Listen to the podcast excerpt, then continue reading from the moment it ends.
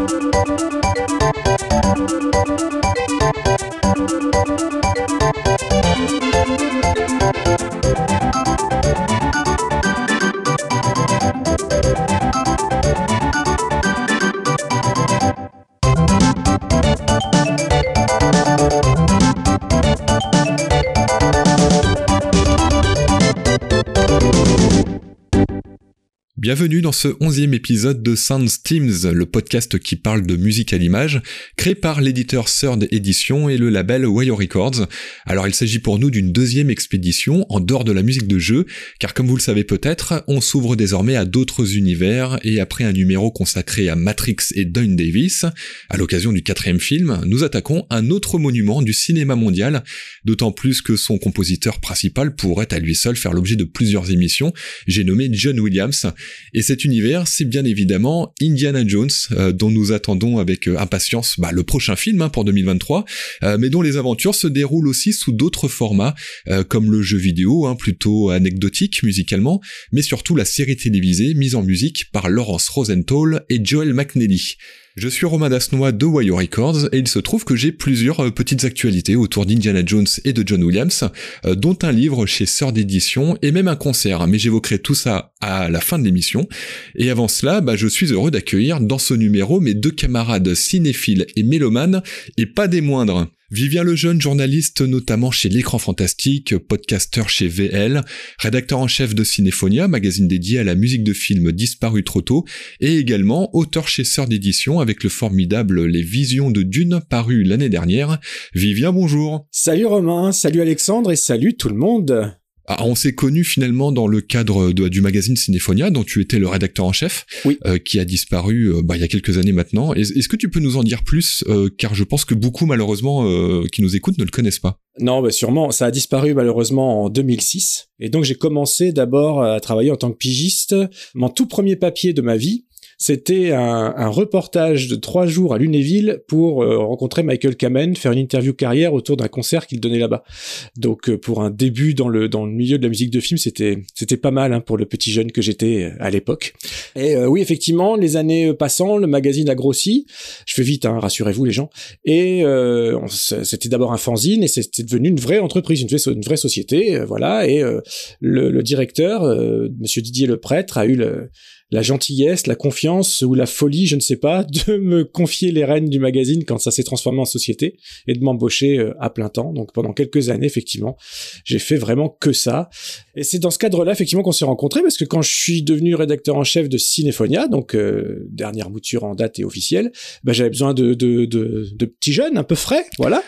et, et c'est marrant parce qu'en parallèle à Cinéphonia, moi je travaillais pour un autre groupe qui s'appelait FJM et là ça me permet de présenter Alexandre Poncet journaliste chez Man Movies et Classica, réalisateur et producteur de documentaires cinéma et effets spéciaux chez Frenetic Arts, responsable éditorial du musée cinéma et miniature de Lyon, mais aussi pianiste émérite et compositeur. Alexandre, bonjour. Bonjour, bonjour. Et euh, je ne sais pas si tu te rappelles la première fois euh, qu'on s'est parlé. Euh, je pense que ça va te faire rire. Alors très rapidement, hein, on faisait une, une, réunion éditoriale chez FJM et je ne sais plus pourquoi on s'est mis à parler de musique de film et j'ai dit que je travaillais pour Cinéphonia. Et là, tu t'es tourné vers moi et tu m'as demandé tu bosses dans Cinéphonia, toi Alors j'ai répondu que oui. C'est là où c'est drôle car après tu m'as dit est-ce que tu as la bande originale de Hellraiser? Mais je lisais Cinéphonia, évidemment, je me souviens de, des excellentes interviews qui sont parues de, dans, dans Cinéphonia, et, euh, effectivement, on a commencé dans, dans les mêmes euh, petits magazines avec Romain, et euh, oui, c'est il y a, c'est il y a 20 ans, quoi. Ouais, un petit peu moins, parce que le groupe a disparu en même temps que, que vers 2006, hein, de mémoire. Bon, en tout cas, tout ça, c'est du passé. Euh, aujourd'hui, on va parler d'Indiana Jones, euh, ce qui est presque le futur, hein, parce que le, le, prochain film est pour l'année prochaine. Donc il est temps pour nous d'embarquer dans cet univers fantasmagorique imaginé par George Lucas, et on se retrouve au Pérou en 1936. Un archéologue coiffé d'un fedora cherche alors un temple caché dans la jungle.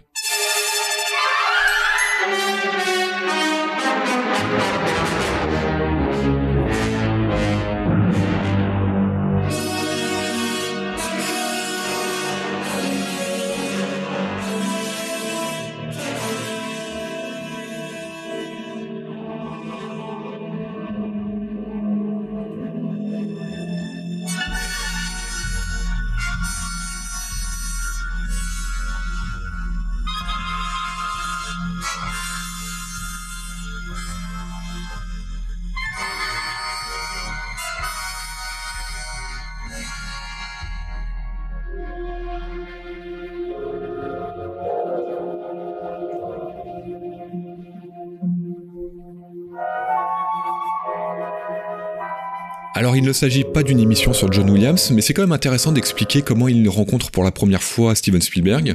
Euh, il est bon de rappeler que c'est grâce à ce dernier justement que Williams finit par rencontrer Lucas, qui cherche alors à créer une partition symphonique pour La Guerre des Étoiles. Euh, comment on pourrait décrire le style de Williams, euh, sa place dans la musique de film, lorsqu'il s'émancipe dans les années 50, 60, 70, avant sa rencontre avec Spielberg alors, euh, le, le, sujet est dense, hein, on va essayer de faire court. Euh, faut savoir que Williams a un héritage euh, jazz. Son père était, euh, était percussionniste de jazz, donc il a baigné là-dedans. Et, et d'ailleurs, dans, dans, sa, dans sa jeunesse, quand il faisait ses, études, il faisait le tour des, des clubs de jazz. il a beaucoup joué là-dedans. Et, et c'est marrant, donc c'est comme tu l'as dit, Spielberg qui a, qui a présenté Williams à George Lucas. Et quand George Lucas a entendu le nom de, de Johnny Williams, il a dit Johnny Williams, le, le jazzman, pour la guerre des étoiles, t'es sûr que ça va fonctionner?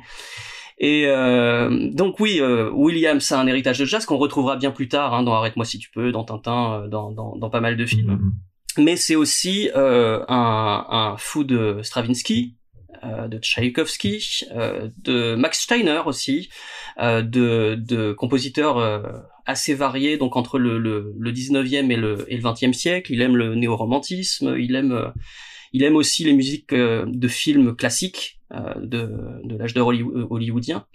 Et il aime beaucoup le film noir. Il a aussi travaillé dans le dans l'ombre de compositeurs comme Jerry Goldsmith, Elmer Bernstein. Il a il a fait pianiste sur beaucoup d'enregistrements de musique de film. Et donc en fait, il a il a beaucoup absorbé de de, de styles différents mais de, ça, il a créé quelque chose qui n'appartient qu'à lui et qui a inspiré à son tour euh, beaucoup de choses. Il est euh, vraiment à, cheval entre deux époques. Et euh, je trouve que c'est le compositeur orchestral le plus moderne, le plus ouvert sur les styles. Euh, on, on, dit souvent que John Williams il fait du John Williams, mais en fait il y a tellement de John Williams différents. Mm. Minority Report n'a rien à voir avec Jurassic Park, Jurassic Park n'a rien à voir avec Le Monde Perdu, qui n'a rien à voir avec La Dernière Croisade, qui n'a rien à voir avec La Liste de Schindler. Donc euh, c'est quelqu'un qui est extrêmement doué dans tous les domaines de composition, euh, que ce soit le, les contrepoints hallucinants, euh, la manière d'écrire de la musique très très complexe, mais ça paraît simple. Enfin, exemple, je vais pas monopoliser la parole, mais exemple simple la marche impériale. Euh, essayez de demander à quelqu'un de fredonner la marche impériale. Il va commencer à fredonner les premières notes, mais ensuite, il y a toutes les altérations qui arrivent. Donc tous les dièses, tous les bémols, etc. C'est-à-dire qu'il part dans tous les sens au niveau des, des, harmonies, etc. Et il retombe sur ses pieds après. Ça paraît extrêmement simple quand on l'entend, mais quand on, quand on commence à le fredonner, il va y avoir des fautes forcément dans, dans, ce qu'on pourrait appeler l'histoire de la musique de film au cinéma, euh, on se rend compte finalement que le style très orchestral, euh, sous-entendu symphonique classique, euh, va finir par dominer l'industrie. mais jusqu'ici, on peut quand même, on peut quand même dire que ce style orchestral est associé au grand spectacle. on pense au cinéma de David Lean ou Joseph Mankiewicz, avec des compositeurs comme Maurice Jarre ou Alex North. quel est le quel est le point de rencontre entre ce style orchestral qui est pour un cinéma très noble, très euh, très grand spectacle euh, et qui arrive finalement euh, avec ce cinéma de blockbuster dans les années 70 et qu'on va associer cette fois à du cinéma plutôt grand public, plutôt de divertissement. À mon avis, ça a démarré. Il y a une vraie transition, surtout dans le style de Williams. ça répond à ta question, hein, je te rassure. mais il faut d'abord aller faire un petit tour du côté de la télé, parce qu'il en a fait beaucoup. Et si je pense à toutes les partitions qu'il a fait pour notamment la série Lost in Space à l'époque, la première, hein, pas celle de Netflix euh, de ces dernières années. Euh, je trouve personnellement, mais je suis pas aussi, je suis mélomane, mais pas aussi musicien que vous deux, donc euh, n'hésitez pas à me contredire si vous n'êtes pas d'accord, qu'il arrivait, en tout cas sur ces années télé là, à faire du jazz avec son orchestre. C'est-à-dire que il commençait son rythme un peu. Euh, il y a une certaine frénésie parfois euh, chez, John Williams. Si on cite euh, des Asteroid Fields de l'Empire contre-attaque, il y a un nombre de notes là-dedans qui, je trouve, malgré ce côté grandiloquent de la symphonie dont, dont tu parlais, qu'il y a une patine jazzy qui subsiste sur certaines sections, certains tronçons de ces, même parmi ses plus grands thèmes, quoi. Euh, donc je pense que ça s'est fait pas aussi soudainement que ça, et que ça a démarré à la télévision. Voilà, et c'est vrai que dans les années 60-70, où qui était dominé par Lalo Schifrin, par exemple, hein, sur toutes ces séries télé, euh, dont Starsky Hutch. J'adore rappeler que c'est lui qui œuvrait sur Starsky Hutch si, brillant, si brillamment. moi, c'est ce que c'est ce que j'appelle les compositeurs jazzeux. Euh, on peut citer euh, Henry Mancini ou même Alex North, qui se sont illustrés dans ce domaine-là. Voilà. Et, et pourquoi l'orchestre symphonique qui résonne avec cette ampleur s'adapte aussi bien à, euh, à l'univers du fantastique, de la science-fiction, etc. C'est à mon sens, simplement parce que euh, un, un, orchestre pareil, un orchestre pleinement déployé, ça, ça transporte quoi. Ça élève euh, le spectateur auditeur à une dimension à laquelle il n'était pas prêt surtout à cette époque-là. Et, euh, et, voilà, mais ça a été, ça a été graduel. Et je, je citerai aussi euh, Korngold, hein, Eric Wolfgang Korngold, qui a, voilà, qui était un petit peu le, pas le rival hein, du tout, mais le, le, le, le était concomitant avec euh, Max Steiner euh, sur ces époques-là. C'est lui notamment qui a fait beaucoup de, de, des films avec Errol Flynn, Robin des Bois entre autres, qui a une de mes partitions euh, favorites de tous les temps. Et donc il y a, c'est pas tant une évolution qu'un retour aux sources, j'ai envie de dire. Et là aussi, vous pouvez me contredire si vous n'êtes pas d'accord. Mais on revient à, ce sens de l'épique euh, de, l'âge du premier, âge d'or, et on arrive enfin à un, premier âge d'or de la fantaisie, de la science-fiction, etc., grâce euh, grâce à cette approche-là, qui, qui est celle que je continue à préférer euh, personnellement. Voilà.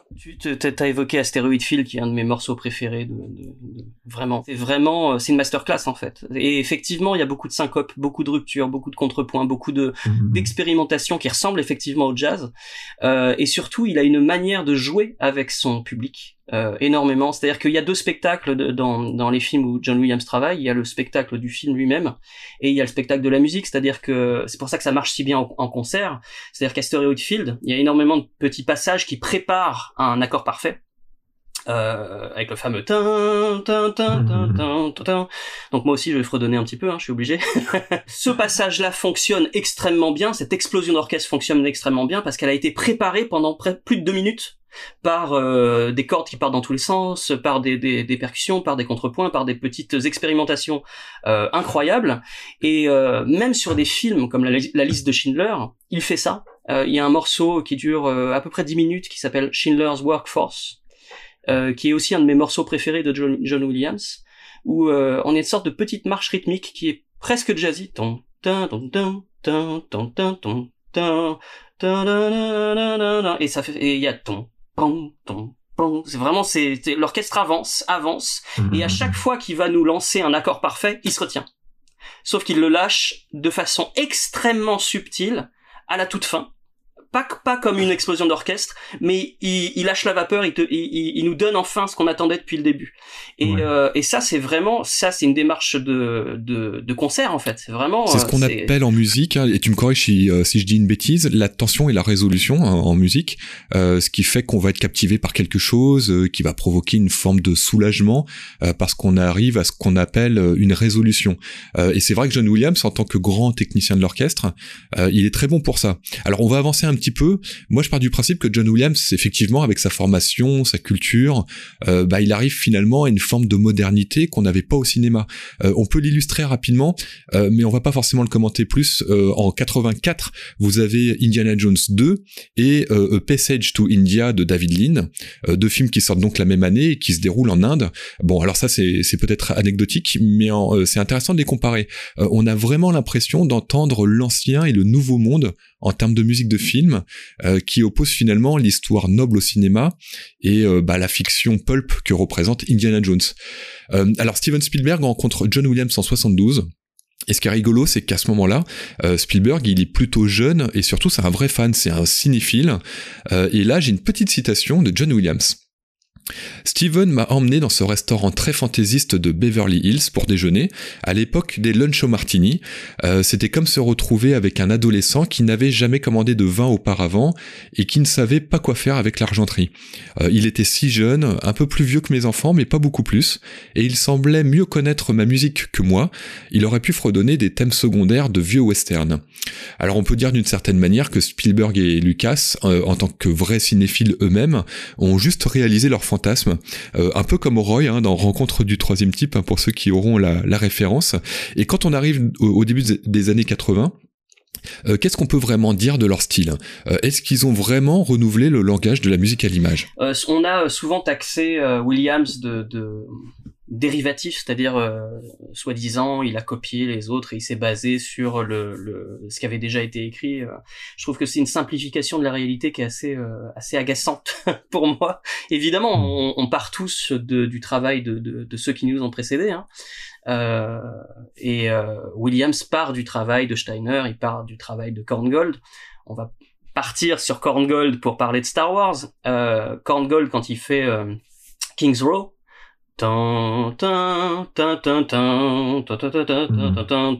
c'est vraiment le, le, la musique à l'ancienne, quoi. Sauf que ce que reprend Williams, donc juste ça, Ensuite, il part dans une aventure pulp, euh, un truc extrêmement populaire, euh, qui paraît simple encore une fois et qui est extrêmement complexe au niveau de l'écriture.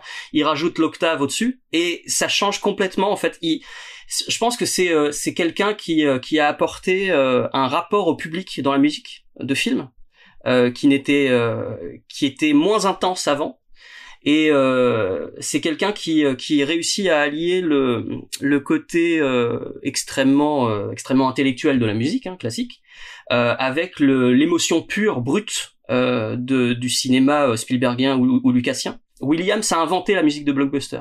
Il a inventé la musique qui résonne dans toutes les oreilles. Et ça, c'est quelque chose d'inédit, je trouve. c'est de la musique classique qu'on peut écouter comme de la musique pop sans, sans rien perdre de la beauté, de la, de, du raffinement de la musique classique. Ouais, c'est pas mal hein, pour un mariage arrangé, parce qu'il faut quand même rappeler que à la base, c'est le studio, hein, c'est les execs d'Universal qui euh, proposent à Spielberg de rencontrer euh, ce fameux John Williams qu'il ne connaissait pas avant pour euh, chez Express. Et euh, donc il a dû bien bosser avant leur fameux rendez-vous au, restaurant, écouter un peu ce qu'il avait fait avant et tout ça. Mais ce n'était pas, ça vient pas d'une démarche spontanée et personnelle, même s'il était euh, ravi de, de, d'avoir cette opportunité-là, hein, tonton Steven. Bien sûr, bon, on n'a pas encore cité, donc euh, balançons-le, mais sur Star Wars, le travail de Holst et des planètes est ouvertement euh, assumé et il euh, n'y a pas de problème là-dessus quoi. Et c'est pas un problème en fait. C'est vrai qu'on a toujours cette tendance fâcheuse à dire oh il a pompé ceci il a pompé cela. Non d'abord ça se limite à quelques notes hein, vraiment à, à, quelques rares similitudes qui font juste un petit peu le sel de la composition et puis c'est quelque chose sur Indiana Jones qui va se perdurer et se concrétiser surtout quand on parlera euh, en fin d'émission de, de, de, de Young Indiana Jones Chronicles ou alors là dans le dans le répertoire classique ils sont à l'épuiser pour des raisons en plus scénaristique euh, et, et, historique. Donc ça rend le, ça rend le, ça rend le processus encore plus euh, voilà savoureux, je trouve. Donc on arrive en 1981 avec un film que tout le monde connaît et surtout un thème qui est peut-être encore plus connu hein, que son œuvre d'origine.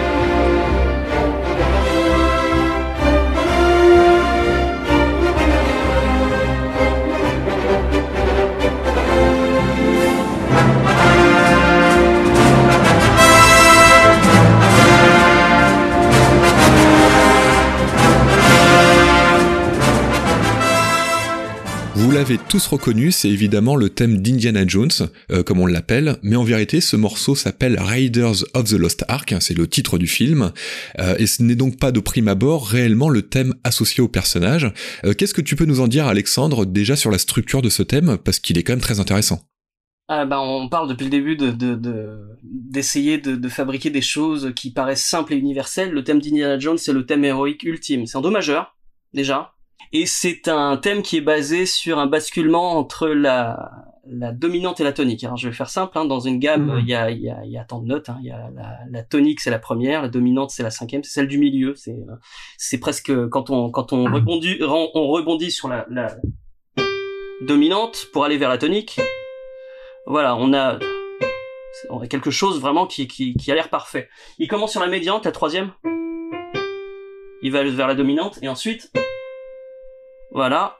Et rien que ce truc-là, c'est c'est tout con, mais juste ça, c'est c'est parfait. C'est vraiment, je trouve ça absolument incroyable. Euh, et ces notes-là, on les reconnaît euh, immédiatement. On les associe immédiatement à Indiana Jones. En plus, on peut fredonner le, le nom d'Indiana Jones en les chantant. ce qu'il avait ce qu'il avait fait sur Superman. Alors justement, qu'est-ce est-ce qu'on peut dire que le thème de Superman, euh, c'est quelque chose que je dis souvent peut-être à tort, hein, euh, est-ce qu'il a servi à créer, euh, à constituer le thème d'Indiana Jones, car ils sont finalement très proches? Je pense, oui, oui, il y a, y a, cet esprit, sauf que Indiana Jones c'est plus pulp, plus, euh, il le dit lui-même, plus camp. C'est vraiment, c'est, euh, on se prend pas mmh. totalement au sérieux. Euh, et euh, dans Indiana Jones, il y a plus dans l'écriture globale une volonté de Mickey Mousing et euh, ça donne des morceaux qui, qui sont extrêmement narratifs en fait. C'est-à-dire qu'on peut se raconter un film. ce qui marche aussi avec les, les, musiques de Indiana Jones, Star Wars ou les grandes musiques populaires de, de John Williams, on les écoute, on voit des images, on se raconte un film. Euh, moi d'ailleurs, je, me, je, m'écoute souvent La Menace Fantôme, euh, la BO, et je m'imagine un film hmm. totalement différent, mais je me fais un film. Oh. voilà. Alors justement, j'ai une petite citation de John Williams à ce propos. La chose intéressante à son propos est qu'il s'agit d'un morceau très simple, euh, mais j'ai passé plus de temps sur ces petites touches de grammaire musicale que n'importe quoi d'autre. La séquence de notes doit sonner très juste pour sembler inévitable, comme si ça avait toujours été avec nous. C'est quelque chose que j'ai ciselé pendant plusieurs semaines, changeant des notes ici ou là, pour trouver la forme musicale correcte. Ces petites simplicités sont souvent les choses les plus difficiles à modéliser. Donc Alexandre, c'est ce que tu disais, hein, effectivement, euh, cette capacité à rendre les choses simples et donc évidentes. Euh, mais bon, c'est quand même beaucoup de travail et on, s'en rend pas forcément compte. Ouais, bah oui, oui juste pour rebondir, parce qu'effectivement, euh, John Williams l'a souvent déclaré, le thème d'Indiana Jones est celui qui lui a demandé le plus de travail de toute sa carrière pour arriver à cette simplicité, pour arriver à ce qu'on ait l'impression d'avoir de connaître déjà le thème dès la première fois où on l'entend en fait. Euh, cette fausse simplicité de notes dont parlait très bien Alexandre euh, juste avant. Et euh, bah, juste pour l'anecdote, en fait, il avait proposé deux thèmes différents euh, à Steven Spielberg. Euh, et vraiment, les deux thèmes étaient censés être le thème principal. Donc le fameux tin tin tin tin ça qu'on connaît tous bien sûr. Et puis aussi, ce qui servira finalement de pont, le tin tin tin tin tin tin tin tin tin Ça, ça devait être, c'était aussi une proposition de thème. Voilà. Euh, oui, c'est ce qu'on appelle un, un pont musical voilà. qui fait la liaison entre deux parties d'un seul morceau. Exactement. Et donc, il propose les deux à Steven Spielberg de manière euh, isolée, en lui demandant bah pas limite, mais en lui demandant carrément de choisir entre les deux, genre Steven, lequel tu préfères? Et euh, la légende veut, mais j'ai tendance à y croire, que c'est Spielberg en personne qui lui a dit euh, j'aime les deux, je ne peux pas choisir, trouve un moyen de les faire fonctionner ensemble et de les associer. Et c'est ce qui donne le morceau tel qu'on le connaît. Et pour répondre à ta question par rapport à Superman, oui, bien sûr qu'il y a une filiation, mais j'y vois plus, et ça continuera aussi sur Star Wars avec l'Empire contre-attaque, c'est des variations de marche. C'est à chaque ouais, fois ça s'appelle marche, The Raiders March, Superman ouais. March, euh, voilà, et même euh, voilà, et même dans l'Empire contre-attaque, c'est encore une marche quoi. C'est presque Donc, une voilà. signature. Hein. Et mais c'est plus, j'y vois plus une une variation du style musical en tant que tel. Voilà, comment s'approprier une marche et la dériver à plusieurs styles différents, le super-héros d'un côté, le pulp d'un autre, et enfin la science-fiction d'encore un autre. Et si on cherche dans sa filmographie, euh, disco filmographie, on peut en trouver d'autres aussi. Euh... On parle de, de, de fausse simplicité, enfin de fausse simplicité. En fait, c'est un bon exemple. Donc il fait ça. Ok? Et normalement, il devrait, en descendant, il devrait faire ça. Sauf qu'il fait. Oui, on sent la, petite dissonance. Et en fait, ça, c'est ces petites choses qu'on n'entend pas forcément, euh, ça change absolument tout. Et euh, ça paraît simple, mais euh, on sent qu'il y a vraiment un cheminement de pensée dans son mmh. esprit de compositeur euh, qui fait qu'il s'arrête pas à la première possibilité. Il va toujours chercher plus loin. Euh, alors je voulais rebondir hein, sur cette notion de thème, du coup, euh, parce qu'on dit thème, mais en réalité, euh, on va plutôt, on va plutôt parler précisément. Il s'agit d'un motif, et ce motif, il sert le film de bien des manières, c'est-à-dire qu'il apparaît de très nombreuses fois. Il est là pour si, pour souligner finalement quelque chose de précis. Mais comment on pourrait le définir? Est-ce qu'il souligne Indiana Jones Est-ce qu'il souligne l'héroïsme En fait, pour moi, c'est le, c'est le, la toile de fond. En fait, c'est, c'est l'univers, toute la mythologie d'Indiana Jones et le, le thème joué par les trompettes. C'est Indiana Jones.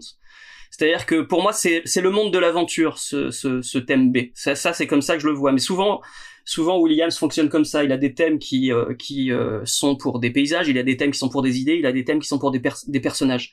Et euh, ce qui est génial dans Indiana Jones, il, il, y a ce thème principal qui a cette toile de fond en fait. Et donc ça ça lui donne un ça lui donne un cadre en fait, exactement comme un tableau. Euh, c'est pour ça que c'est aussi parfait. La, réponse à ta question est dans le titre original du film, où il n'était même pas question d'Indiana Jones, c'est Raiders of the Lost Ark, les aventuriers de l'Arche perdue. Et le, et le titre, c'est The Raiders March. Donc c'est vraiment, euh, j'allais dire, quand tu l'as dit toi-même, c'est le thème de l'aventure plus que d'Indiana Jones en tant que personne. Mais comme c'est lui qui l'amène, l'aventure, et bon train, euh, forcément, ça devient son truc. Et j'aime bien prendre, je te laisse la parole très vite, hein. j'aime bien faire le, le, rapprochement avec Harry Potter, qui est un de mes thèmes préférés ever aussi, hein, je veux dire, cette signature, qui n'est absolument pas le thème d'Harry Potter, en fait, euh, sur le papier, c'est le thème d'Edwidge. Hein, c'est le, thème, de la chouette, et le thème d'Harry Potter qui arrive, qui arrive bien plus tard, n'a rien à voir. Voilà, et c'est ça le vrai thème d'Harry Potter, mais demande à n'importe qui dans la rue, hein, tu fais un micro-trottoir, s'il vous plaît, chantez-moi le thème d'Harry Potter, ils vont chanter le thème d'Edwidge. Mais c'est un peu pareil. Bon, après, le thème de Raiders est quand même beaucoup plus identifié euh, à Indy qu'autre chose. Fin de la parenthèse, je rends le micro. Alors moi, il y a une scène que j'aime beaucoup. Alors évidemment, j'aime tout le film, euh, mais cette fameuse scène de la poursuite, euh, où en, fait Indiana Jones traque des camions nazis qui transportent l'Arche d'Alliance. Et à ce moment-là, vous avez une composition un peu, pour parler de notion de motif, il faut vraiment voir le film hein, pour tendre l'oreille à ce moment-là euh, pour voir de quelle manière la musique est articulée. Alors quand les nazis prennent le dessus ou quand c'est plutôt indie, euh, on se rend compte qu'on a un vrai suivi musical. On a ce motif nazi hein, qui est une espèce de marche très mécanique et violente. Et quand indie prend le dessus, c'est sa mélodie qui, euh, bah, qui littéralement vient s'imposer. On est vraiment dans le Mickey Mousing, hein, comme comme l'a cité Alexandre. La musique colle de très près aux images il y a la narration, euh, la narration, il y a l'action euh, à l'écran jusqu'au coup de poing asséné euh, par le héros au soldat nazi. et ça, ça transfigure totalement le film, hein, puisque finalement ce thème, ce motif, fait partie intégrante de la toile narrative. et c'est aussi comme pour ça hein, qu'en sortant du film, je pense qu'inconsciemment, on se rend compte qu'il s'est passé quelque chose et qu'on ne peut plus dissocier le héros de son thème musical comme on peut plus le dissocier de son chapeau. Ça va même au-delà au-delà de ça, hein. ça. Il accompagne même les mouvements euh, des soldats nazis qui montent sur les camions, c'est-à-dire que euh, tu, vas tu vas forcément pour escalader un camion, tu vas être en deux temps, un premier pied, le pied droit, le pied gauche, il va accompagner la pose exacte euh, au chrono, hein, euh, à l'image près du, du pied droit, du pied gauche, du soldat, etc. Tout est accompagné vraiment musicalement de A à Z sur cette séquence, c'est phénoménal. On, on, a le temps de parler de Marion ou pas? Évidemment. Il va, falloir. C'est un grand grand romantique Williams. Et euh, je trouve qu'il a, il a fait le thème romantique ultime avec Marion, mais aussi avec euh, avec Anne et Leia dans l'Empire contre-attaque. Et euh, il y a toujours cette, euh, cette ce rebondissement au, départ où il commence. Euh, bah, je parlais de tonique dominante. Il commence sur la dominante. normalement, vu qu'on est, il devrait faire la, tonique, mais en fait, il part sur la, la, la médiante au-dessus. La troisième note, donc. C'est-à-dire que c'est vraiment très très ouvert, quoi c'est c'est le thème romantique absolu. Par excellence, mais vraiment par excellence. Et cette, cette, ouverture de, de la de la dominante à la médiante, enfin, c'est je trouve ça sublime.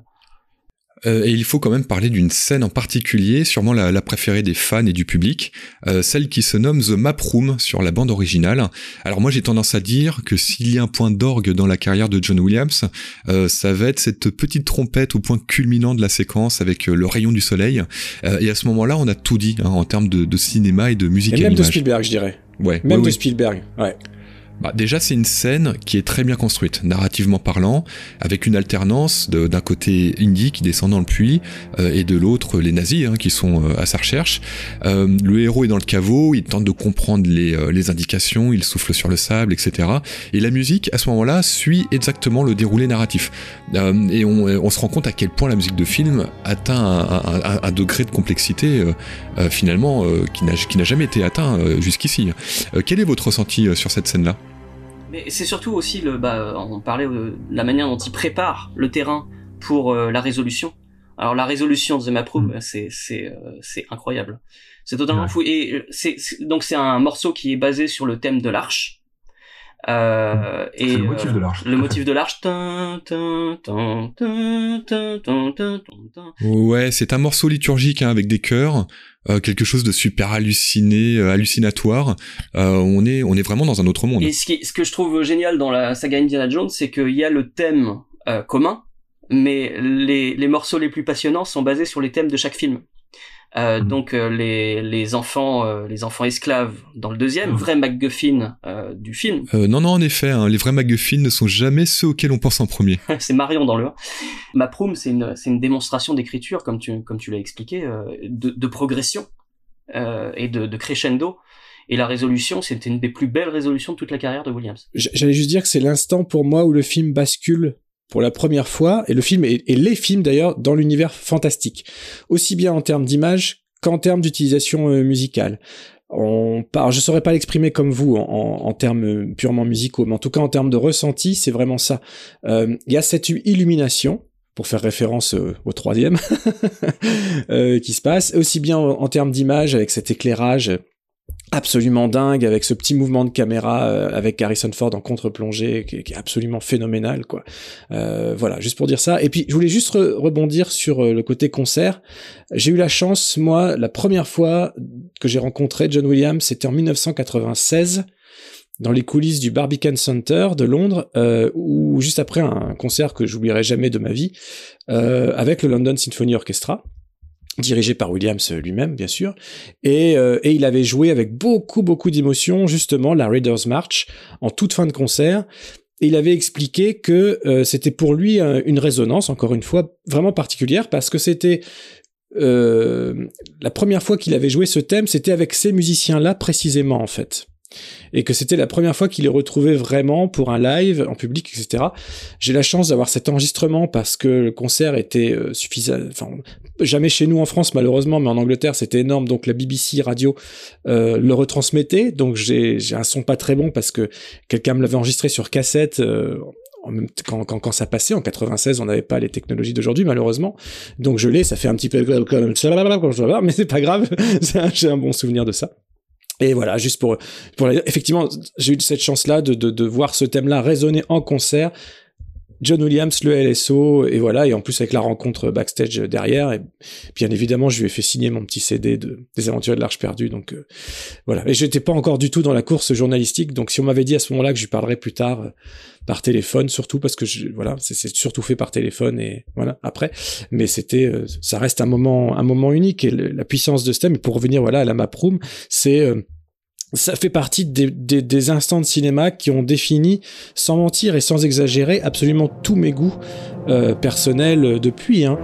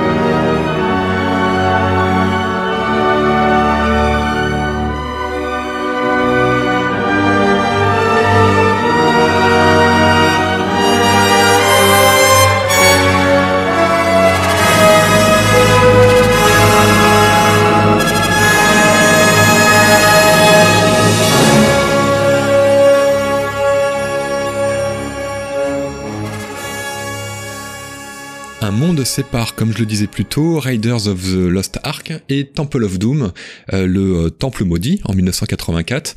Euh, et puis entre ces deux films, il y a quand même une mini révolution hein, qui s'est déroulée. on a l'Empire contre-attaque qui sort au cinéma, bon juste avant Raiders, mais au moment du tournage, on n'est pas sûr hein, que, le succès de Star Wars va se confirmer, et il se reconfirme en 1983 avec le Retour du Jedi. et entre temps, Spielberg signe 1941, et le film film c'est pas un échec comme on le comme on le dit parfois, mais c'est loin d'être un grand succès. Et on annonce déjà que Spielberg est terminé, que sa carrière va va, va péricliter, euh, alors qu'en fait non. On a Riders en 81, mais surtout le succès immense hein, d'E.T. en 1982.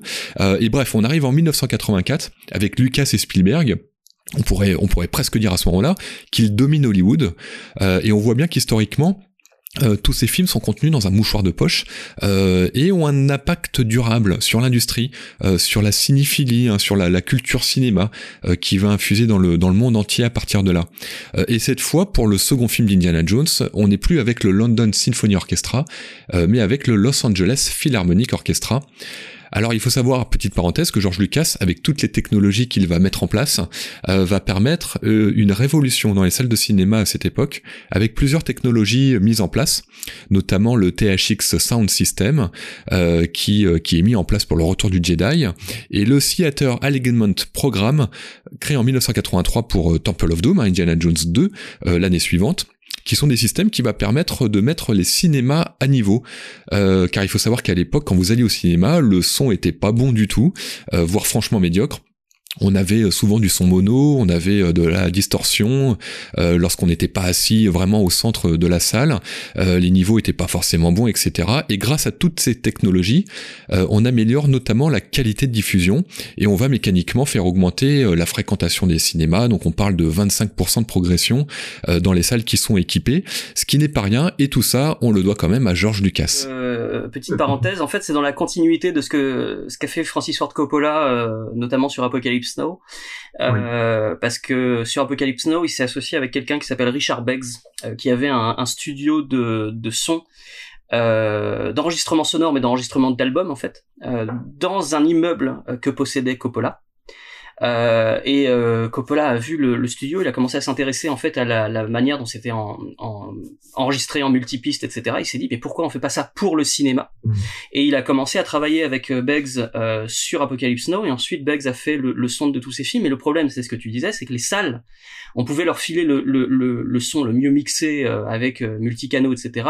S'il n'y avait pas la qualité dans les salles. Donc c'est ce que Lucas a fait il a assuré euh, la diffusion en fait. Et ensuite, il a évidemment euh, développé ce que Coppola a, commencé euh, avec la création de Skywalker Sound, etc. Donc, hmm. donc voilà, on est dans une période charnière du son. Indiana Jones et le Temple maudit, c'est un des premiers à vraiment profiter de ça. et il faut bien souligner que Coppola et Lucas se connaissent très très bien. Ils ont commencé ensemble avec leur société de production et même Apocalypse Now, hein, comme tu l'as évoqué, c'est un projet de Lucas au départ, hein, qui était un, un, projet bien différent. Alors Indiana Jones 2, la première chose qui a été soulignée euh, partout à l'époque, y compris des fans, hein, parce que moi j'ai exhumé des avis de fans dans des euh, fanzines, dans des magazines.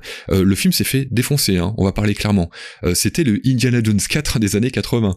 il a été parfois vraiment détesté, mais musicalement c'est quand même une sacrée claque. Hein.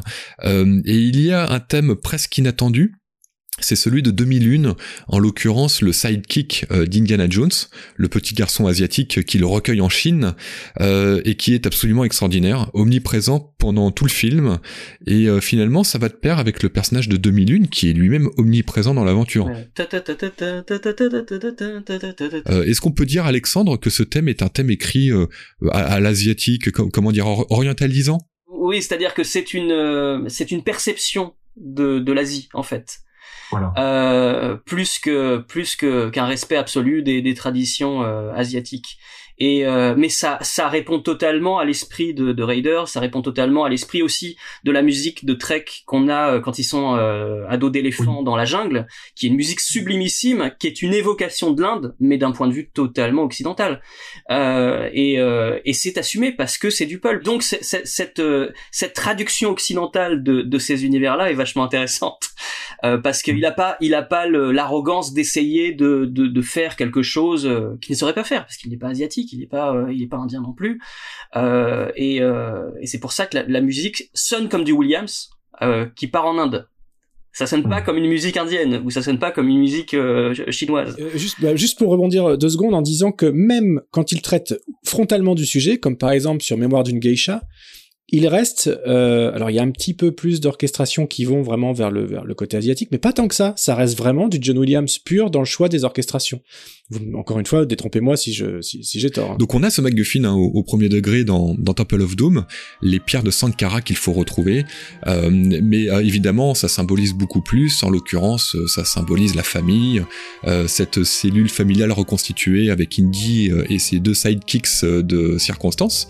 Euh, alors que ce thème qui revient, c'est un leitmotiv finalement euh, totalement présent dans le film, euh, c'est-à-dire les enfants, la place des enfants, et puis du coup tout ça est symbolisé par 2001 et son thème, il est infusé absolument partout.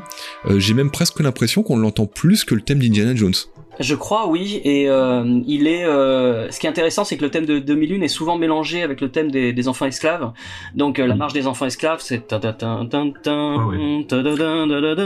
C'est mon thème préféré d'aventure de Williams, en fait. Euh, et c'est vrai que les, les deux sont frontaux, alors que celui d'Indiana Jones est euh, ponctuel. Et euh, donc la marche, la Mhm. marche d'Indiana Jones, on la retrouve euh, à la fin euh, quand ils reviennent dans le village euh, où on la, rev- on la retrouve complètement, mais euh, on l'entend ponctuellement dans la poursuite euh, dans Shanghai. Mhm. On l'entend par-ci par-là, mais vraiment le, le, le thème principal de ce film-là, clairement, c'est les enfants esclaves. Il y a d'autres motifs, hein, bien sûr. Il y en a un qui est pas facile, qui est pas- il y en a un qui est pas facile à choper. Euh, je pourrais même pas vous le faire spontanément parce que j'ai pas le, j'ai même pas dans l'oreille. Euh, c'est quelques notes, euh, quelques notes qui annoncent euh, un, peu un danger ou l'antagoniste hein, qui est associé au, au palais de Pentecôte et puis au, aux pierres de, Sankara et puis au vilain, comment dire, Mo- Molaram. Il y a évidemment un thème romantique. Alors toi, Vivien, comment tu vois le film? Évidemment du, point de vue musical, parce qu'on parle, on parle de thème romantique avec Willie Scott, mais est-ce qu'on est vraiment dans un thème romantique finalement comparé à Du coup Je te dirai ça après. non. mais en fait, cette petite citation du film répond à ta question. Euh, en fait, je vais essayer de faire une réponse globale pour euh, revenir un peu sur tout ce que vous venez de dire. Euh, Il y, a, y a un truc qui est très bizarre avec ce film, c'est qu'il a été, comme tu le disais, un peu vilipendé au départ parce qu'on lui reprochait un côté peut-être trop sombre, euh, trop gore, euh, ce qui est antinomique avec justement cette volonté d'en faire beaucoup plus que les aventures de l'Arche perdue, un authentique film d'aventure pour gamins. Ce qui explique euh, l'omniprésence du thème de 2001 et du thème des enfants, euh, dont vous parliez euh, juste avant, parce que ça reste, mine de rien, aussi sombre soit-il, un pur divertissement pour enfants. Le, le- le temple maudit à mon sens. Et c'est pour ça que d'ailleurs ça a marché sur moi euh, voilà j'avais pile poil l'âge qu'il fallait quand le film est sorti. J'en suis ressorti euh, avec une émulsion comme je crois que je n'avais même pas eu euh, du temps de, de Raiders l'année d'avant quoi. Et, et je sais pas combien de enfin tout était tout était étudié pour les gamins jusqu'à la jusqu'à la manche de la chemise arrachée de de- de- Ford qui donnait au personnage d'Indiana Jones carrément un look presque super héroïque d'ailleurs l'affiche l'affiche était comme ça cette contre-plongée de lui de plein pied avec la machette dans une main le fouet à la ceinture euh, la manche arrachée les muscles saillants alors qu'il les a pas vraiment Euh, c'était c'était tout un travail Oui, Alors Enfin, pour le coup, il avait, il avait fait beaucoup de musculation hein, et d'ailleurs Il ça lui a causé muscu, des mais- problèmes parce qu'il a eu un, un accident sur le tournage. Euh, il a dû se faire opérer du dos. Et pour Willie Scott, Ah oui, euh, et- car et pour moi c'est la Scott. grande question finalement. On, ouais, on est sur de la parodie au final. c'est de la paro- c'est c'est de la parodie d'un thème C'est c'est d'amour en un- fait c'est une parodie Voilà. de personnages féminins de, de, de pulp. Hein. Donc c'est une, parodie de, thème romantique. Non, il, est beaucoup plus premier degré quand il fait le thème de la secte. Le, le, Ah oui. le cœur Mm, euh, fait. masculin très grave qui est hallucinant. Et on a juste après cette scène de la secte, euh, ce qu'on va appeler euh, Approaching the Stones, euh, comme sur la bande originale, euh, parce que alors c'est le, le temple se vide à ce moment-là.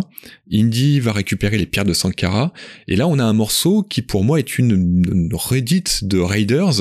Euh, on a l'impression que c'est la map room. Euh, on, on a vraiment l'impression qu'ils ont voulu re- reproduire cette scène. Oui. c'est un effet miroir total. Même en termes d'image, en fait. Il y a, y a que, le- il y a que le ton de l'éclairage qui change. Là, on est très dans les tons rouges, euh, bah, euh, liés à la lave environnante, etc., comme on était sur euh, l'explosion solaire euh, de, la Maprome, quoi. Il y a, y cette volonté d'instaurer des codes d'une franchise. Et c'est grâce à ces petites scènes-là qu'Indiana Jones devient une franchise Je, je sais pas si à ce moment-là, enfin si, parce que Lucas voulait faire les trois de toute manière, c'était clair dans sa tête, c'était moins clair dans la tête de Spielberg, qui en plus a eu des problèmes avec celle le d'Harrison Ford, hein, c'était déjà le cas sur euh, Star celle Wars. d'Harrison Ford. Mais en tout cas, c'est- c'est- ces petites scènes d'effets miroirs que l'on retrouve dans euh, le- le- le- le- le- la récurrence de thématiques de, de, de, de certaines thématiques de John Williams euh, participent à commencer à créer un sentiment de, de familiarité pour le spectateur dans la salle et lui, et, et lui dire, bah, en fait, là, c'est une nouvelle histoire, c'est un environnement qui n'a rien à voir avec ce qu'on t'a euh, proposé l'année d'avant, mais malgré tout, tu baignes dans quelque chose de familier. Voilà, je, je le prends vraiment comme ça. Et il y a une envie de jouer euh, qui est encore plus euh, prégnante qu'avec euh, Raiders, je trouve. Euh, Williams en fait euh, atteint des sommets dans les petits moments à côté, Euh, c'est-à-dire par exemple le- les- la scène des pics. C'est pour Mm. moi un des meilleurs morceaux de toute la carrière de Williams. Le tam cette, cette petite marche Mm. qui se construit, qui se construit, qui se construit et qui finit par le, le- la résolution, c'est le thème d'Indiana Jones, rapide, euh, avec un gag où ça reprend. Euh, mais ce petit morceau-là, en fait, on va retrouver euh, des, des récurrences dans plein d'autres films sur lesquels travaillera euh, Williams. Je pense notamment à Minority Report, la scène des araignées, où on a un motif qui se répète. Et c'est totalement le même esprit que la scène des pics d'Indiana Jones et le Temple maudit, je trouve. Euh, donc oui, quand, il, il- certes, on, on veut euh, montrer quelque chose de familier, mais on continue de développer cet univers musical et de- d'explorer en fait tout ce qui est possible de faire euh, avec euh, avec le monde d'Indiana Jones. Et, et c'est vrai que musicalement, c'est extrêmement dense, euh, et c'est d'ailleurs une vraie critique hein, parmi euh, celles d'époque que j'ai pu lire sur le film. Euh, c'est vraiment le côté euh, côté papier peint, omniprésent, euh, même cacophonique de Ce John Williams. faux, hein. ce, qui est, ce qui est pas faux. Après, tu adhères ou pas, mais c'est pas faux. Il y a de la musique tout le temps. La manière dont c'est fait, c'est de la dentelle. Mais c'est ça. Ce qui, est, ce qui est intéressant avec le Temple maudit, c'est qu'il te prévient tout de suite euh, avec ce morceau de comédie musicale. Euh, il te prévient que tu tu seras pas de- dans un remake des des, de- des aventuriers de l'Arche perdue et euh, et Ouais. qu'on va s'amuser avec ça. Euh, Le le- l'hommage à Cole Porter, euh, enfin le, le- avec Kate Capshaw qui chante en mandarin. C'est c'est quand même un travail de John Williams. Hein. C'est c'est quelque chose qu'on n'a pas évoqué, euh, mais euh, originellement c'est euh, Cole Porter. Mais il y a toute l'orchestration. Hein. Le morceau va beaucoup plus loin euh, que euh, sa version d'origine. Et puis ça chante en mandarin. Euh, je peux vous dire que pour alors pour la petite parenthèse, j'ai euh, j'ai fait jouer ce concert au Grand Rex euh, en l'occurrence. J'étais là, j'étais Euh, là. Ouais, ouais. et euh, et on, on a une chanteuse qui l'a fait en mandarin. Et c'est vrai qu'on s'est rendu compte à quel point c'était compliqué, euh, même dans la construction du montage à ce moment-là, euh, parce qu'on est dans, c'est un film dans un film. Euh, Il y a des danseuses, il y a des claquettes, euh, il y a cette musique qui sort de nulle part. Et, à la base, c'est quand même une musique digétique. C'est une musique que les personnages entendent eux-mêmes, qu'on est supposé entendre dans le club, mais ça va beaucoup beaucoup plus loin. On a donc une explosion de toutes les valeurs, de, tous les repères narratifs. On, est sur une proposition qui est qui est réellement différente de Riders pour le coup. tout en préservant malgré tout exactement la même approche que le début des aventures de l'Arche perdue, dans le sens où l'apparition, l'apparition, la structure est la même, l'apparition d'Harrison Ford slash Indy est aussi travaillée que dans les aventures de l'Arche perdue. On ne dévoile pas le personnage tout de suite. On voit d'abord sa main qui descend, et, on ne le voit finalement distinctement que quand il se retourne vers la caméra en s'asseyant, tout comme dans les aventures de l'Arche perdue, on le voit pour la première fois quand il se retourne juste après avoir euh, dégommé le, revolver à coups de fouet, etc. Donc il y y a, cette volonté de, des codes dont on parlait juste avant commencent dès cette première séquence aussi éblouissante et différente puisse-t-elle paraître en fait. Mais malgré tout, quelque part, c'est un peu filmé pareil quand même. C'est ça qui est, c'est ça qui est très fort, quoi.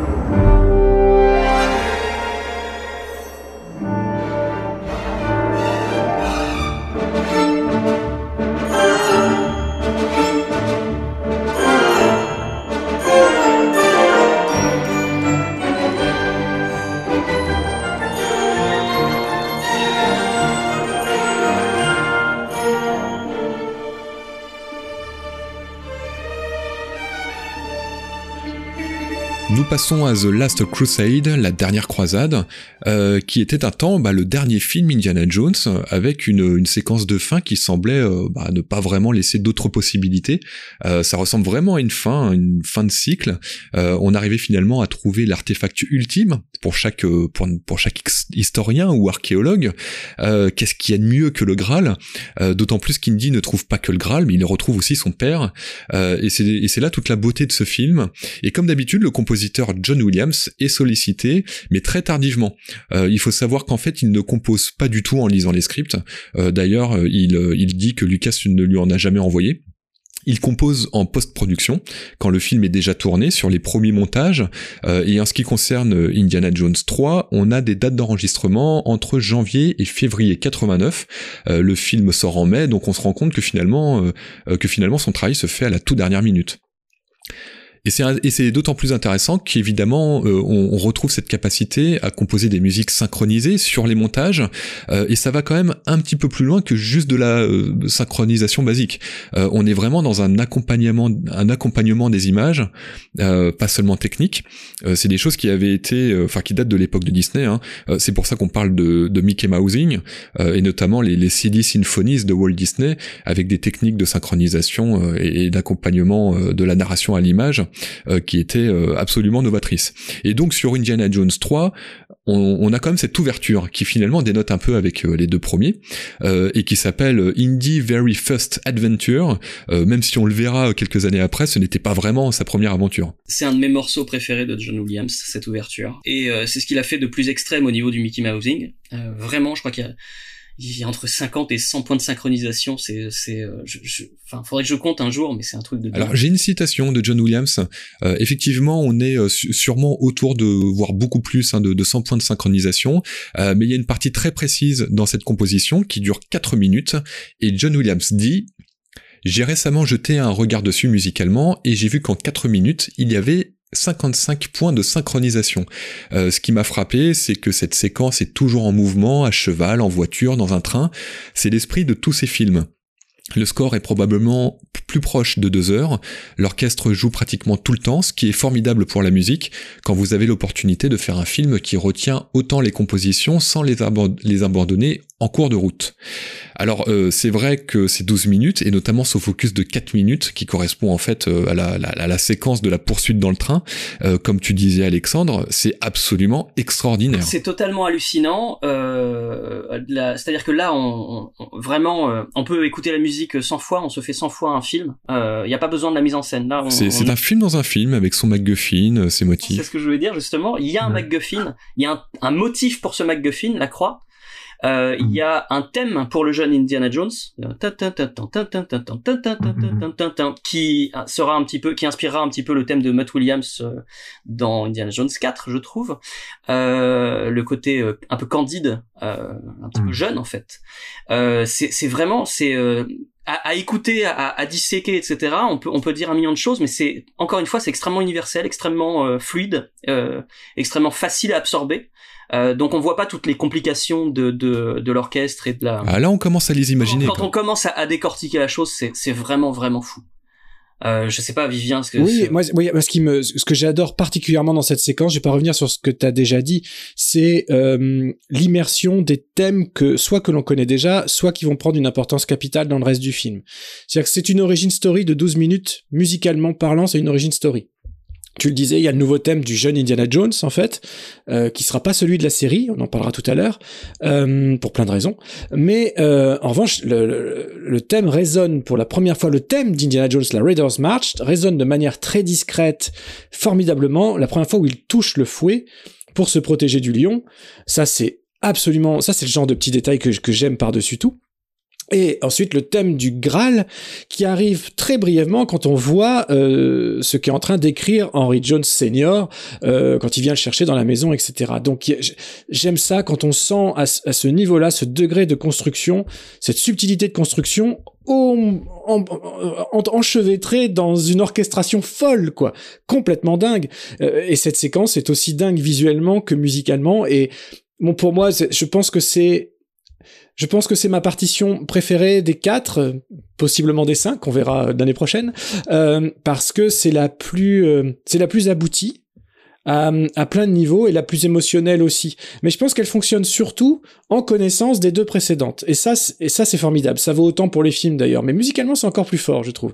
C'est toute la puissance de la dernière croisade vient de notre connaissance et de notre amour des deux précédents. Ouais, c'est ça. Et on dit souvent sous forme de, de boutade que finalement ils auraient pu faire un film entier là-dessus, euh, mais ça va germer hein, dans l'esprit de George Lucas et il en fera. Ah, bah, ils il en fait une série entière dessus. Euh, voilà, c'était pour retomber sur nos pieds.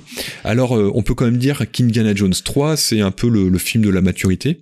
Euh, on le voit d'ailleurs avec cette introduction hein, qui est extrêmement bien construite, mais aussi d'un point de vue narratif. Par exemple, par exemple, il n'y a pas de thème romantique, alors qu'il y a, il y a quand même une petite pas une romance abordée romance, dans hein. le film, mais il n'y a pas de thème romantique. C'est un plan cul, hein. Faut, faut appeler, faut appeler, faut appeler un chat un chat. Hein. oui, oui, ok, c'est pas une vraie romance. Euh, mais j'étais dans la terminologie du thème romantique. Hein. On va pas faire un thème plan cul, hein. mais, mais bon, c'est peut-être une idée à développer. hein. mais bon, on note qu'au-delà de ça, euh, le film pousse la maturité avec, euh, bah, par exemple, le fait qu'Indy ne revêt jamais ses, euh, enfin, ne revêt pas ses habits d'aventurier avant la dernière partie du film. Alors en, réali- en réalité, on le voit hein, dans son euh, accoutrement d'aventurier. Ouais, mais il a la, cra- tout il a la film. cravate tout le temps Euh, et oui, tout. voilà. Ouais, voilà. il, a- il a donc, la euh, cravate. Il est en universitaire. Ouais. Euh, et il abandonne sa cravate vraiment à la fin. Euh, et puis il y a cette idée que finalement, euh, est-ce que le Graal existe vraiment? Euh, On est supposé se poser la question, hein, et Indiana Jones se pose lui-même cette question, alors que finalement le MacGuffin se révèle être plutôt le père. On pourrait euh, même presque dire que le père est le héros, euh, puisque le Graal, bah, c'est sa quête à lui. Euh, et on en vient à l'évoquer musicalement. Les motifs de ce film sont assez complexes. Moi, par exemple, j'ai eu du mal à distinguer deux motifs, deux mélodies qui sont finalement pas les mêmes. C'est le thème du Graal, et puis il y y a un autre thème, enfin le motif qu'on retrouve de temps en temps et qu'on va plutôt appeler le thème du chevalier du Graal.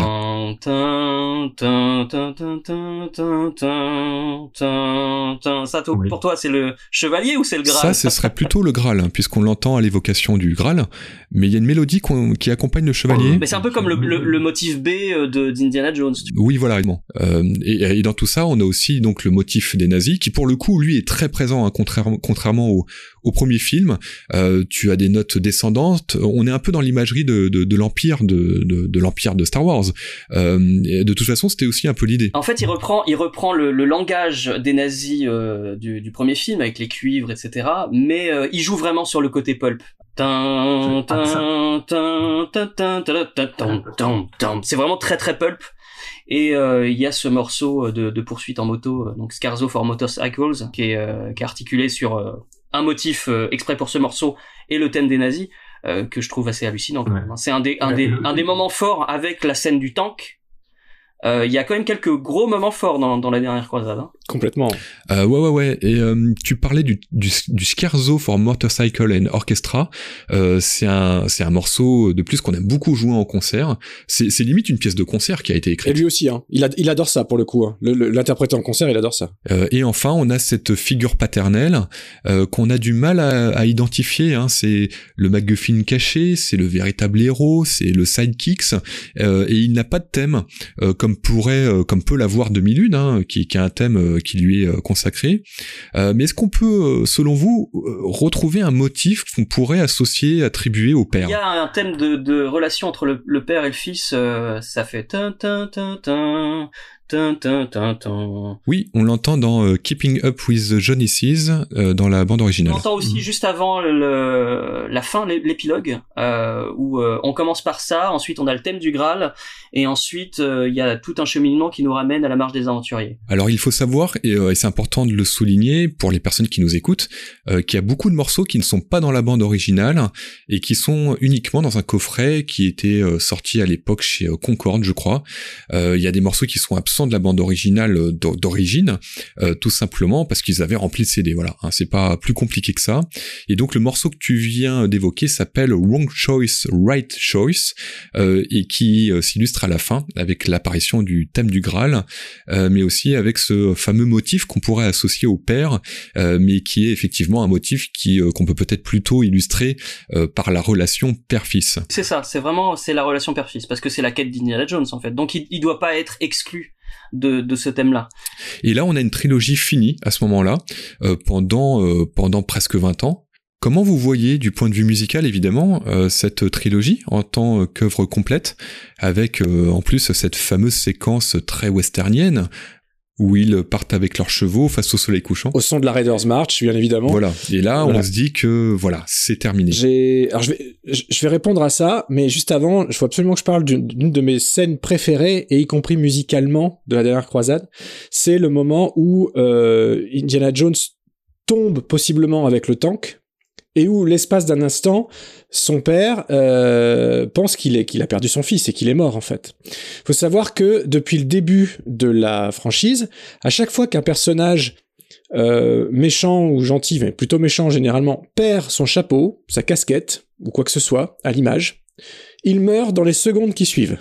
C'est un mimique que Spielberg a mis en place dès les aventures de l'Arche perdue. On n'y croit pas deux secondes, hein, mais il y a ce petit moment de flottement puisqu'il a instauré ça depuis le début pour les, cinéphiles un petit peu plus, euh, un petit peu plus pointilleux. Et donc on se dit mais il, peut pas rompre ce code-là en fait. Et là où c'est absolument du génie de la part de Spielberg et aussi du coup de la part de Williams, c'est que Finalement, bien sûr, Harrison Ford revient, tout est soufflé, il regarde dans le fond du précipice euh, en même temps que son père euh, et Brody et tout ça. Et il y a cette scène à la fois très drôle et ultra touchante où Sean Connery réalise qu'il n'a pas perdu son fils, qu'il est vivant, etc. Et puis très vite, il dit bon, on repart et tout ça. Il lui donne une accolade et Harrison Ford, Indy, est tellement soufflé qu'il tombe à genoux.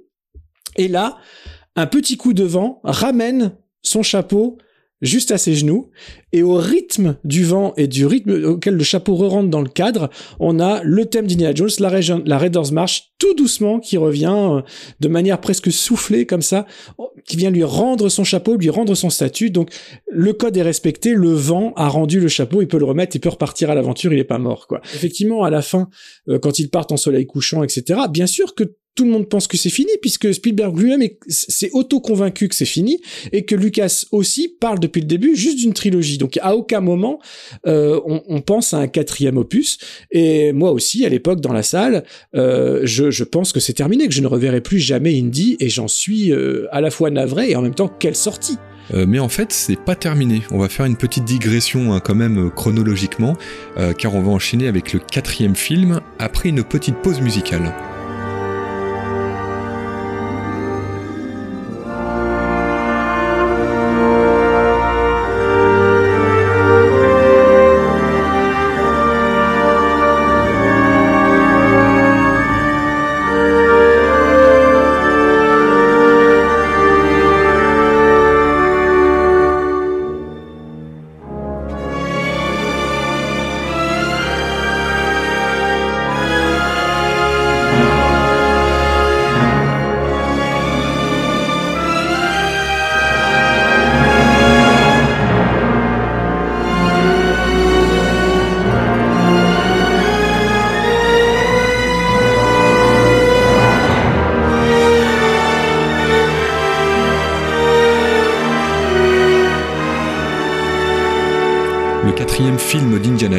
Qui a fait beaucoup d'encre, positivement et négativement. Alors euh, bon, c'est tout un sujet.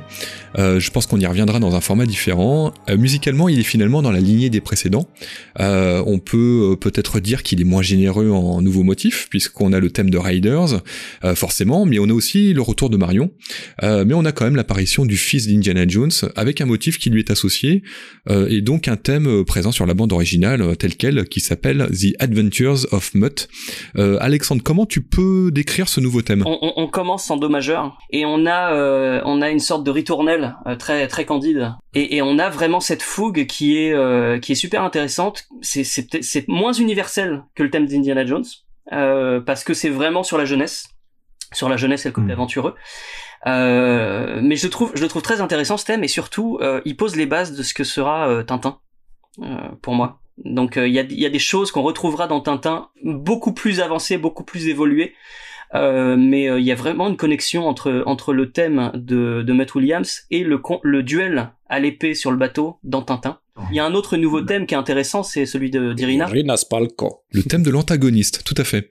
Euh, il est très intéressant et je voulais savoir justement euh, ce que vous en pensiez, euh, car il a des airs mélancoliques. On a des saxophones au début, euh, ce qui est pas tout à fait habituel. Hein. Il faut rappeler que dans un orchestre classique, il n'y a pas de saxophone, euh, donc on en revient un peu à cette idée de, de codification de jazz. et puis ensuite, on a des cordes. Et moi, j'ai toujours trouvé qu'on était sur un, un, développement de cette partie aux cordes qui allait jusqu'à évoquer euh, Schindler ou même Angela Ashes, qui sont très dramatiques. et qui sont bah, parmi mes, bandes originales préférées de, John Williams. Il y a aussi cet amour pour le, film noir qu'il a toujours eu, qui ressort enfin dans, dans ce film-là. Euh, dans le thème de d'Irina, c'est vraiment une musique de film noir. Les, les saxos, c'est pas du tout un hasard. Hein. Il voulait, euh, il voulait faire une, plus une femme fatale qu'une euh, qu'une psychopathe nazie. Il faut rappeler qu'Indiana Jones 4 se déroule dans les années 50 et que beaucoup de, beaucoup de choses qui lui ont été reprochées euh, s'expliquaient justement par ce parti pris que les premiers films se déroulent dans les années 30 et que maintenant on est dans les années 50. On est à la fois dans la guerre froide hein, historiquement et on est aussi dans des fonds peints assez peu réalistes du cinéma d'alors. Euh, et on est dans le film noir. Je suis tout à fait d'accord avec ça. J'ai le sentiment que Williams a beaucoup mieux perçu enfin il n'a pas mieux perçu, il a perçu différemment l'intention même du film en fait. Et je me retrouve vraiment toutes les qualités du film, parce que je me pose plutôt en, défenseur, on en parlera peut-être juste après rapidement, mais euh, mais musicalement, il y a une vraie, il y, a malgré tout une vraie césure. Alors ce qui, peut paraître paradoxal, parce que comme Romain le disait très bien, euh, c'est celui qui reprend le plus de thèmes connus, puisque c'est le premier film où, il y a des éléments du passé qui reviennent. Marion en étant un euh, très important, et bien sûr le thème d'Indy, etc. Mais les thèmes nouveaux, celui d'Irina dont vous venez de parler, aussi celui des, des, des crânes, enfin du crâne plutôt, que je trouve absolument mystique, quoi. C'est parfait, c'est un vrai thème fantastique. Et le film, de manière générale, est beaucoup plus léger que la première trilogie, mais c'est un parti pris et c'est volontaire parce que ça correspond à de la pulp SF cette fois-ci, et plus de la pulp aventureuse du cinéma de matinée comme c'était le cas pour les trois premiers. Donc Lucas a fait un bond dans le temps, Indy aussi, d'ailleurs, hein, physiquement, etc. Mais il a vieilli, mais ça, ça passe. Vers quelle classe Enfin, et, puis en termes de, réalisation pure, quelle maestria euh, Je suis désolé, on peut reprocher tout ce qu'on veut à ce film, mais ça reste une claque de réalisation et de montage. C'est absolument parfait avec des codes très simples, quoi. Euh, voilà. Pour en revenir sur euh, un plan musical, on a un motif qui a été esquissé euh, et qui a fait sourire tout le monde. Euh, pour tous ceux qui l'ont reconnu, en tout cas en salle de cinéma, c'est euh, le, le, le, thème de l'Arche de l'Alliance au début du film. Et, un motif qui est fait au cuivre, vraiment limite épique. Et d'ailleurs, mm. Marion aussi, son thème est, est, est détourné de façon épique, de façon action. Euh, il s'amuse énormément à reprendre ces, ces thèmes de, de, Raiders, la manière dont il traite le thème de bah, la marche des aventuriers dans le générique de fin. La coda, c'est la plus belle coda qu'il ait jamais faite ah sur euh, mmh. sur la marche des aventuriers. C'est-à-dire que ça ne finit plus. C'est, c'est lui, il est quand même très très fort. On n'en a pas parlé. Il est très très fort quand il fait ces, ces, ces morceaux d'orchestre, ces morceaux de concert, ces suites de concert pour euh, ces thèmes. Euh, il y a toujours une coda incroyable. Mais alors la, la fin de, du générique de fin de, de du quatrième Indiana Jones, c'est ce qui ce qu'il a fait de plus fou au niveau coda de toute sa carrière, je pense. C'est-à-dire là, il s'est dit allez hop, on y va et puis on va on va repousser toutes les limites. Euh. Bah, lui aussi pensait que ce serait la dernière fois, donc il en a profité. C'était pour lui c'était un cadeau. Il l'a dit d'ailleurs. Hein. C'était un cadeau. Il pensait pas revenir à cet univers. Il a absolument adoré travailler sur les trois premiers. Je sais même pas si on l'a si on l'a dit, mais il a adoré ça. Ça fait partie de ses projets de cœur absolus. Donc quand il a eu l'opportunité de revenir sur le 4, il était comme un gamin. Et, euh, et ça s'entend, ça se, ça se sent. Hein. Déjà, même moi qui ne suis pas aussi euh, euh, calé que vous sur le plan purement de structure musicale, je, le ressens au moins. Voilà, cet enthousiasme débordant de, de chaque instant de sa partition. Quoi. Il y a quelque chose qu'on n'a pas évoqué, c'est euh, le rôle de l'orchestrateur. Alors je sais euh, qu'il y a des questions qui reviennent souvent auprès du public, euh, qui ne connaît pas forcément exactement tous les métiers autour du, compositeur. il faut savoir qu'un compositeur s'entoure s'entoure de pas mal de personnes. assez peu de compositeurs sont eux-mêmes musiciens, et ils vont travailler avec des orchestrateurs. alors il y a quand même eu du changement entre le premier et le quatrième film d'Indiana Jones. Euh, historiquement, John Williams travaille avec Herbert Spencer, euh, qui était orchestrateur euh, et un, arrangeur vraiment très réputé hein, dans, le, dans le milieu hollywoodien. Euh, il a travaillé avec des grands compositeurs comme euh, Alex North ou euh, Jerry Goldsmith, et qui accompagne John Williams jusqu'à son décès. En, 1992, il a travaillé sur les trois Indiana Jones, mais il n'a pas travaillé sur le quatrième. Et sur le quatrième film, Williams travaille notamment avec Conrad Pop, qui est aujourd'hui une légende, hein, même s'il a, il a pas fait la transition avec Spencer. Par exemple, il n'a pas travaillé sur Jurassic Park, sur lequel on avait plutôt des noms comme Alexander Courage. mais au final, est-ce qu'on peut dire que John Williams est donc dépendant de ces métiers-là?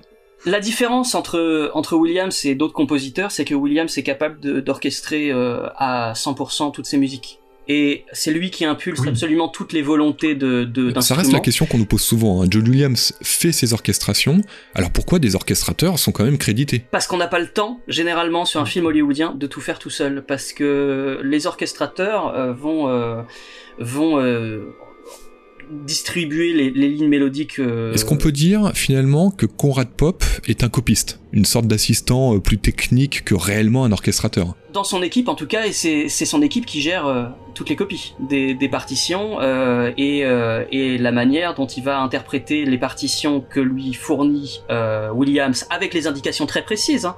Euh, là, il faut, hmm. il faut un crescendo. Là, il faut, il faut que ce soit un solo trompette. Il faut, il faut trouver le bon orchestrateur quand on est compositeur. Il faut trouver celui qui s'efface et qui reproduit exactement ce que le compositeur a en tête et qui est capable de suivre aussi les expérimentations du compositeur. Parce que quand on voit ce que Williams a fait sur La guerre des mondes, c'est un travail d'orchestration. C'est-à-dire que la composition est liée à l'orchestration. C'est complètement indissociable. Donc quand il, a travaillé directement vraiment avec son équipe, mais c'est lui qui a, qui a impulsé toutes les volontés d'orchestration de La guerre des mondes.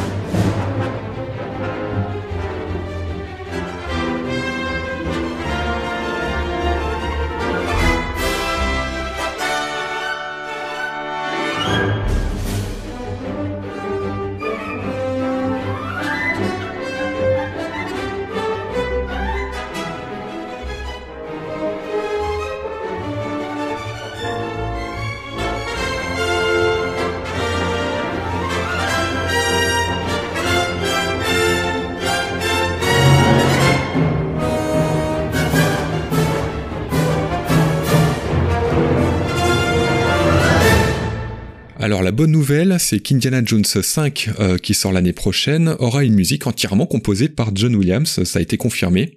Euh, après, on n'a pas euh, plus de détails, hein, probablement qu'il n'a pas encore vraiment commencé à travailler dessus. Quelqu'un a des infos là-dessus? A priori, ah, oui, a priori, si, il a commencé à travailler dessus, puisque dans le magnifique Blu-ray du concert de Berlin, il explique sur scène que juste après cette, ces quelques concerts sur place, il rentre pour travailler sur Indiana Jones 5. Est-ce que ça n'a pas été euh, depuis euh, reporté également? Comme le film a été retardé plusieurs fois, mais, mais normalement, il, était censé, il était censé travailler dessus. Il a dit qu'il allait prendre sa retraite au, cinéma après Indiana Jones 5. Ce qui est formidable. Finir sur Indiana Jones, c'est formidable. Moi, je... Et ça tombe très bien puisque les gens pensent qu'Indiana Jones, ça s'arrête à quatre films. Euh, eh bien, pas du tout. Quelle erreur. Euh, il y a des jeux vidéo, il y a des romans, des comics, euh, un véritable univers étendu, hein, comme Star Wars. et il y a surtout une pièce absolument maîtresse qui, pour moi, est même au niveau des films. je pense que vous savez de quoi nous allons parler pour terminer ce podcast après une petite transition musicale.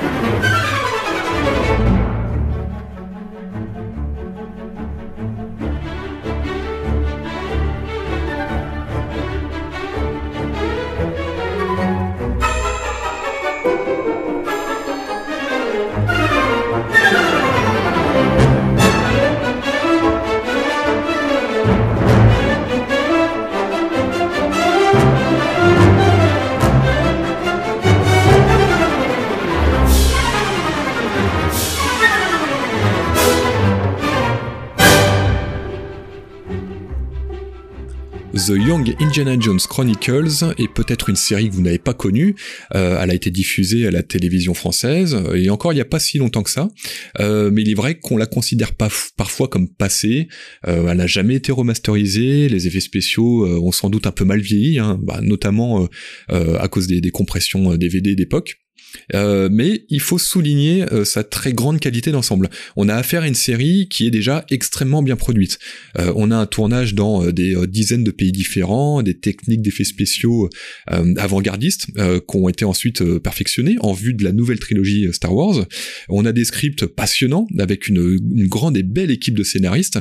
Bah, on a même d'ailleurs Franck Darabon qui se fera connaître un petit peu plus tard avec ses propres films et qui avait écrit l'un des scripts d'Indiana Jones Jones 4, hein, qui, avait été refusé par George Lucas. Et avec cette série, on a vraiment une plus-value extraordinaire en, termes de production de décors, de, de costumes, d'accessoires, souvent bien plus important même pour des films de l'époque.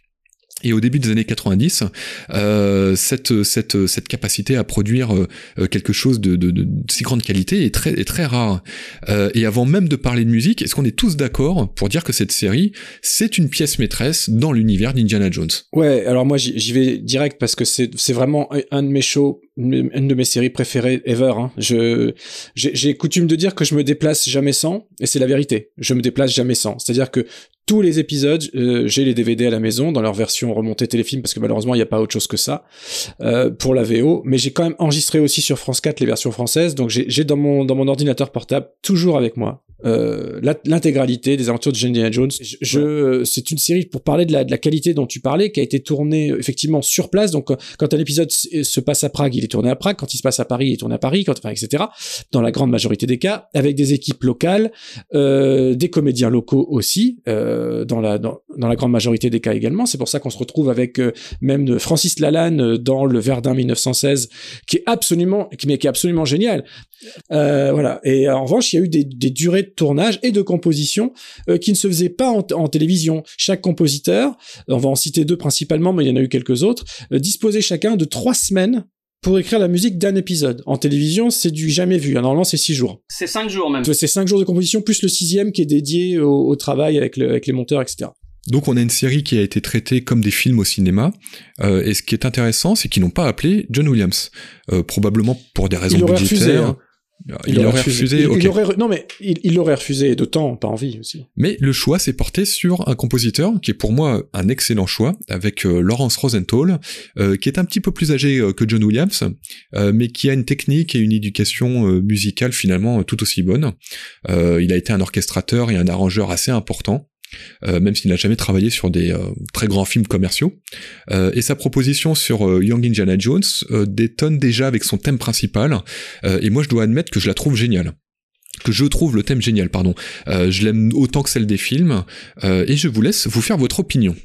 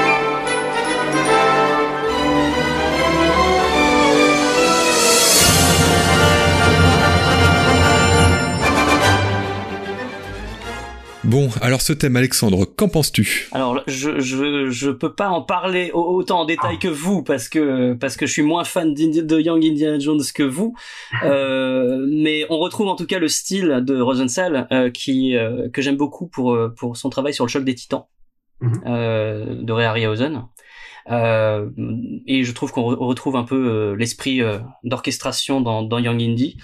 Euh, après, on, on, est en rupture totale avec ce que ce qu'a fait euh, euh, euh Williams sur sur la mélodie, quoi.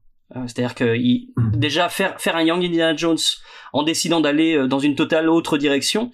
oui, aujourd'hui, si on faisait une série Indiana Jones, on, Disney Plus aurait les moyens de se payer Williams. Et d'ailleurs, ils ont, ils se sont payés Williams pour Obi, Obi Wan Kenobi pour le thème mm. principal, au moins le thème principal, ce qu'il avait déjà fait sur mm. Solo. Euh, euh, que John Powell a fait euh, a fait ensuite. Mais à l'époque oui c'était c'était encore expérimental les, les, les séries télé et, et, musicalement aussi ça n'avait pas la même ambition forcément que ce qu'on a aujourd'hui. Donc oui comme tu disais Vivien avoir trois semaines pour pour travailler chaque chaque épisode, c'est c'est totalement fou. Et donc oui, Rosenthal en préparation a eu beaucoup de temps pour préparer le thème, pour proposer plein d'options à, Lucas, etc. Et, et, je trouve que ça c'est vachement intéressant. Moi, je préfère personnellement le travail de Joel McNeely. Alors, en effet, euh, l'autre compositeur qui a euh, collaboré sur la série est Joel McNeely, euh, et d'autres encore sont crédités hein, sur des épisodes isolés. Mais les quatre CD existants, et tu me confirmeras Vivien, ne contiennent que Laurence Rosenthal. Oui, tout à fait. Et Joel McNeely. Mais il y a aussi, euh, il y a aussi Tal Gorn. Il y a eu. Ouais, tout à fait. le compositeur français qui a travaillé sur les films qui se déroulent pendant la Première Guerre mondiale et qui sont, enfin, en France en l'occurrence, et qui sont bah, malheureusement absent des albums. Euh, alors Joel McNeely, c'est quelqu'un qui s'est illustré de bien de façons différentes, euh, mais il avait fait la musique d'un jeu vidéo qui s'appelle Shadow of the Empire, et c'est vraiment un travail exceptionnel. Et moi au départ j'étais relativement jeune, euh, je pensais que je jouais réellement à un jeu avec une musique de John Williams, alors qu'en fait bah, c'est une musique originale qui contient quelques thèmes de Star Wars, mais qui est composée et arrangée par McNeely. Alors il me semble que c'est pas euh, à proprement parler une musique de jeu, mais une, un album concept autour de autour de l'histoire du jeu, des romans, etc. Il y a eu bande dessinée, roman, jeu, et ce qu'il a fait, c'est juste un album concept. C'est pas la musique qui accompagne euh, le jeu. Voilà, donc il est dans, dans l'agence de management de John Williams, et quand Lucas cherche un compositeur pour la série, euh, c'est Williams, via ses agents, qui permet tout simplement à McNally de rencontrer Lucas. Euh, tu, l'as interviewé, je crois, bien. Oui, oui, complètement, complètement. Euh, c'était pour lui un moment surréaliste. il s'y attendait pas du tout, d'autant que Rosenthal venait d'être embauché. Donc, il, il comprenait pas pourquoi on allait le chercher lui, qui avait à peine une trentaine d'années à ce moment-là euh, pour travailler en, en, en, parallèle de quelqu'un de la, de la carrure de Laurence Rosenthal quoi. Euh, mais il était très, très, flatté, ils se sont très bien entendus et ils ont eu une vraie collaboration, Lucas et, euh, et lui et Joel McNeely pendant toute la durée de la production de, des trois ans qu'aura duré la série en fait. Euh, sachant que ce qui est assez intéressant, c'est que donc il avait trois semaines pour euh, écrire la musique et après, une fois que la musique était intégrée au montage, il travaillait pas du tout avec euh, les différents réalisateurs, mais encore une fois avec George Lucas. C'est pour dire, pour dire que la, la, la, pas la mainmise, mais euh, enfin si la mainmise, mais dans le bon sens du terme, l'implication, voilà, plutôt de Lucas sur ce projet de cœur qui l'a complètement ruiné. Hein. Et, euh, mais ce qui est, ce qui est d'autant plus intéressant sur McNeely, c'est que du coup, il s'est lancé dans, dans, plein de recherches différentes euh, et que il, il, m'avait dit à l'époque, j'ai relu hier soir du coup cette, cette, cette interview carrière que j'avais fait euh, il, y a, il, y a, pas mal d'années maintenant, quoi, et euh, qu'il avait jamais passé autant de temps euh, de, dans sa vie à, à la bibliothèque de manière à aller rechercher vraiment euh, tout le répertoire classique. Et ça s'entend. Il y a des citations de, Beethoven, il y a des citations de Stravinsky, il y a des citations, il y a beaucoup de citations. En fait, c'est pas du pur Joël McNeely, même si ça, au final, ça l'est. Mais lui a apporté le côté euh, le fameux classicisme euh, dans, dans, le vrai sens du, du terme en fait à la série, alors que Rosenthal est vraiment resté sur le côté musique de film tradit. Et en fait, ils ont embauché plusieurs réalisateurs simplement, uniquement pour des raisons euh, d'ordre euh, d'agenda. Euh, il fallait que l'un puisse travailler pendant que pendant que l'autre travaille, de manière à laisser cette latitude des trois semaines c'est pour ça qu'en général, les compositeurs à la télévision ont que 6 jours, c'est-à-dire qu'ils ont, enfin, 5, 5 jours plus 1, parce que la semaine d'après, ils passent à l'épisode suivant. Et c'est pour ça qu'un seul compositeur peut être crédité sur une série. Là, dans la mesure où ils voulaient laisser le temps d'avoir d'abord euh, de la vraie musique symphonique pour chaque épisode, faire vraiment des, la volonté, c'était, ça se dit souvent à la télévision, mais dans le cas de cette série-là, c'était vraiment réel, c'était faire un mini-film à chaque fois. Et d'ailleurs, McNeely disait à, à l'époque que la quantité de musique était colossale. On parle de 42 à 45 minutes de musique pour un épisode de 52 minutes. Euh, avec très peu de redondance, quasiment aucune d'un épisode à l'autre. Et ce qui est terrible, bah, en parlant de redondance, ce qui est assez phénoménal, c'est que le fameux thème du, du Young Indie, créé donc écrit par Rosenthal, a disparu complètement ou presque euh, des éditions euh, remontées en DVD puisqu'il n'y a plus de générique. Et que ce thème n'apparaît que dans le générique et est récurrent dans le pilote. Voilà, donc heureusement qu'il y a le pilote pour que ce thème existe encore en fait. Sinon on ne l'entend pas du tout. Et puis il y a quelques ponts qui ont été faits euh, aussi avec les films directement avec John Williams, euh, puisque il y a notamment, bon bien sûr on entend le, les thèmes de Williams quand c'est l'épisode avec Harrison Ford, mais il y a aussi euh, un épisode qui s'appelle, je crois, The Peacock Eyes, et The Peacock Eyes c'est ni plus ni moins que le diamant que vient que vient reprendre, enfin que vient transmettre à Laoche, enfin que non que donne à Indiana Jones contre les cendres de Nurachi, etc. Donc il y a vraiment des ponts comme ça. Et donc c'est un vrai, pour le coup c'était pas un épisode reconstitué, mais un vrai téléfilm d'une heure 35 à peu près sur euh, la première fois que Indy a été confronté euh, euh, au sortir de la première guerre à à cette quête du, du diamant. Ouais voilà voilà une véritable aventure puisque la grande majorité de la série se déroule pendant la Première Guerre mondiale, ce qui a peut-être un peu plombé son audience.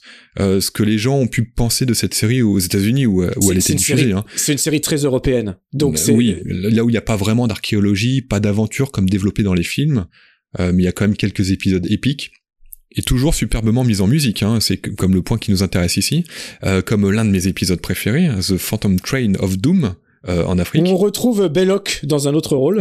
ouais, oui, tout à fait. Euh, notre ami Paul Freeman, euh, qui apparaissait d'ailleurs déjà dans la série quand Indiana Jones est plus petit, et on le retrouve ici quand quand Indy est un est un jeune adulte. et donc la série, on est quand même sur une production qui propose aussi des épisodes tournés et montés comme des téléfilms au format long. Euh, tu le citais, Vivien, avec euh, The Peacock Eye et euh, les épisodes oui, le scandale de, scandale de 1920, Hollywood Follies et puis Le Mystère du Blues. Voilà, les derniers épisodes. Et les autres qui ont été remontés sous forme de films avec des raccords qui ont été tournés quelques années plus tard. Voilà, ça se voit parce que l'acteur a grandi, etc. mais au final, je garde vraiment cette idée qu'avec la série, on a vraiment l'impression d'être parfois devant des films de cinéma euh, et pour certains d'entre eux, musicalement, on est sur quelque chose euh, d'extrêmement abouti, euh, que ça soit en termes de composition, d'orchestration, et, surtout, et ça on l'a dit, je le redis, chaque musique est différente d'un épisode à l'autre. et ça, ça préfigure un peu ce que va devenir l'industrie des séries télé dans 10, 20 ans. Et oui, ça, ça préfigure ce qu'on a aujourd'hui. Enfin, aujourd'hui, Young Indie, ça aurait un, gros succès, ça aurait un plus gros budget, ça aurait plus de moyens, et ça aurait un très grand succès. Enfin, on passe ça sur, on fait une série Young Indie sur Disney Plus aujourd'hui et non euh, il y, a, y, a, y, a, y a 30 ans. Euh, je pense que je pense que c'est un carton quoi. Ce qui n'était pas prévu, mais qui est un, entre guillemets un, malheureux hasard, mais un heureux hasard, c'est que euh, il y avait une saison 4 hein, qui était prévue, qui était dont la, pas les scripts, mais les, les histoires étaient faites, dont, dont, dont un par Carrie Fisher, qui avait été écrit, par Carrie Fisher, euh, qui s'est jamais tourné malheureusement. Et ce qui est intéressant, c'est que le dernier épisode de la série, du coup, c'est The Hollywood Follies, et donc c'est un épisode sur le cinéma où euh, Henry Jones Jr. rencontre John Ford et tourne, tourne un western avec lui, où il doit reproduire euh, des euh, cascades très proches de celles des aventuriers de l'Arche perdue. Et en fait, c'est la boucle est bouclée involontairement. involontairement, oui. le final de la série, c'est qu'Indiana Jones arrive au cinéma littéralement. Je trouve ça assez assez savoureux, euh, voilà. L'épisode, je, je, sais, je, je, relisais hier dans le dans le dans l'interview de McNeely son épisode euh, favori et il en a fait un paquet. C'était Paris 1916. C'est l'épisode où Indiana Jones rencontre et tombe amoureux de Mata Hari. Mon arrière-grand-père que j'ai connu longtemps, hein, jusqu'à mes 17 ans, euh, avait survécu à la Première Guerre mondiale. Donc euh, j'ai regardé cette série avec lui euh, notamment quelques épisodes, et il était à l'exécution de Matahari.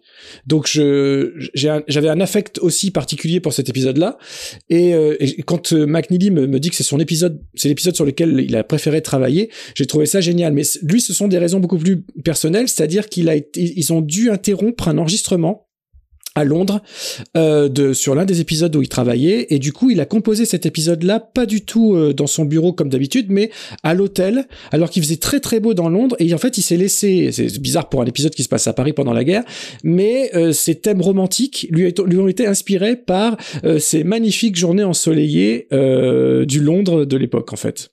Dans sa chambre d'hôtel. Voilà. J'ai trouvé l'anecdote plutôt plus sympa. Je voulais je voulais la citer en tout cas, euh, ça illustre bien le travail qui a été fait, euh, assez extraordinaire de la part de Joel McNally. Euh, l'épisode à Paris, par exemple, hein, il y a une reprise de Mozart. On, sent qu'ils sont allés chercher l'atmosphère, la, la, la, cohérence d'époque, aussi bien visuellement que musicalement. et puis, il y a toute la dimension de jazz aussi hein, qu'on retrouve dans les épisodes, et surtout dans l'univers étendu, puisque les, dans les romans notamment, on, comprend tout l'amour que porte Indy pour le jazz, et comment il est, il est lui-même devenu donc un, un, un joueur de saxophone euh, à une époque où le jazz hein, était une sorte de cri de rébellion, euh, ce qui illustre totalement le propos de la série en fait. Je voulais souligner pour terminer que vous pouvez trouver les 4 CD de la série The Young Indiana Jones Chronicles, euh, avec un peu de difficulté quand même, alors bon courage, mais ce n'est pas impossible, chez Vares Sarabande, alors en occasion, hein, Et euh, encore une fois, hein, que ce soit euh, l'écriture ou la production, euh, le travail musical derrière, derrière la série est tout, est tout bonnement sublime, comme la série. et d'ailleurs, mon petit doigt me dit que si quelque chose doit être, doit être développé par Disney, hein, après Indiana Jones 5, je pense que c'est très probable qu'ils décident d'attaquer cette sous-licence qu'est le jeune Indiana Jones. Merci beaucoup Alexandre et Vivien. Euh, c'était passionnant de discuter avec vous, hein, toujours trop court, euh, mais je pense qu'on va remettre ça prochainement. Euh, et je vous laisse conclure par vos actualités respectives. Alexandre, je te laisse commencer. Alors oui, j'ai un, numéro. Alors j'ai fait un, un, dossier musique de film pour le prochain numéro, le numéro de mai de Classica. Euh, où je fais un focus sur l'état de la musique de film, un petit état des lieux de la musique de film, et dedans il y a une, euh, il y a une interview de Anne Dudley, il y a, il y a des propos de Philippe Rombi, Michael Giacchino, euh, enfin voilà des, des, des gens sympathiques. Euh, je viens de faire une interview carrière de Paul Verhoeven euh, du point de vue de la musique de film dans le numéro euh, d'avril de Mad Movies. J'ai un livre qui sort sur Phil Tippett aux États-Unis à la fin de l'année en, en octobre. Un gros gros livre. donc on est écrit en anglais qui, oui, qui sort le 25 octobre. Et puis euh, on est en train de, de travailler euh, avec Gilles Penseau sur, euh, sur différents documentaires, un sur Starship Troopers et un autre sur l'art de l'animation. Et bien sûr, allez voir le musée de Lyon avec les accessoires de, de Terminator, euh, Alien, etc. Euh, Vivien, à toi. Euh, alors moi, j'en ai, j'en ai un peu moins puisque depuis que je me suis lancé dans l'écriture de livres pour Third édition, j'ai volontairement euh, un peu levé le pied sur mes activités annexes parce que c'est vraiment et Romain en sait quelque chose et c'est très chronophage hein, de se plonger dans un univers unique puisque je n'ai pas malheureusement pas le droit de dire encore de quoi va traiter ce livre qui sort au mois d'août, mais il sort au mois d'août, voilà. Donc je suis en pleine finition là, euh, dans la semaine et la quinzaine, je dois avoir euh, tout fini. En revanche, j'ai continué euh, ma pastille sur la musique de film sur VL Media dans le cadre de la loi des séries qui s'appelle Seriphonia. C'est une petite pastille d'à peu près 10, entre 10 et 15 minutes où je traite soit d'un compositeur, soit d'une thématique, soit d'un personnage. Enfin, c'est un, un peu un billet d'humeur entouré de, de, de, de bonne musique de film qui est normalement euh, proposé chaque mercredi sur euh, sur VL Media euh, en ligne. Euh, sauf que pareil, depuis un mois, j'ai stoppé ça aussi pour pouvoir finir le bouquin. Et là, c'est je reprendrai en revanche le, le fil de la saison à compter de la fin avril. Voilà, je ne peux pas me multiplier plus que ça.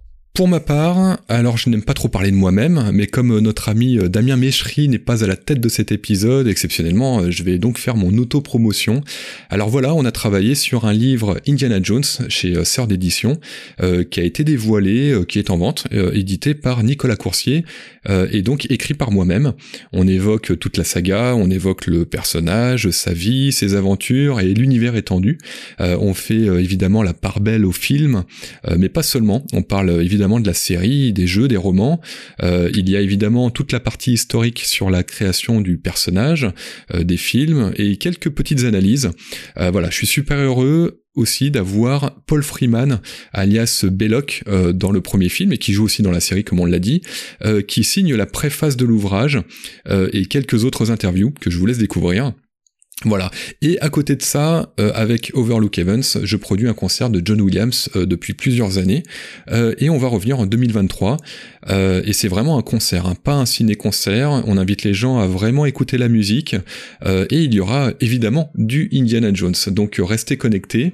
Et enfin, avec Wayo Records, nous allons continuer la série des Is. Si vous aimez les RPG japonais et les longues OST fleuves de cette qualité-là, vous serez servis. Et on a évidemment d'autres surprises qui seront euh, annoncées sous peu.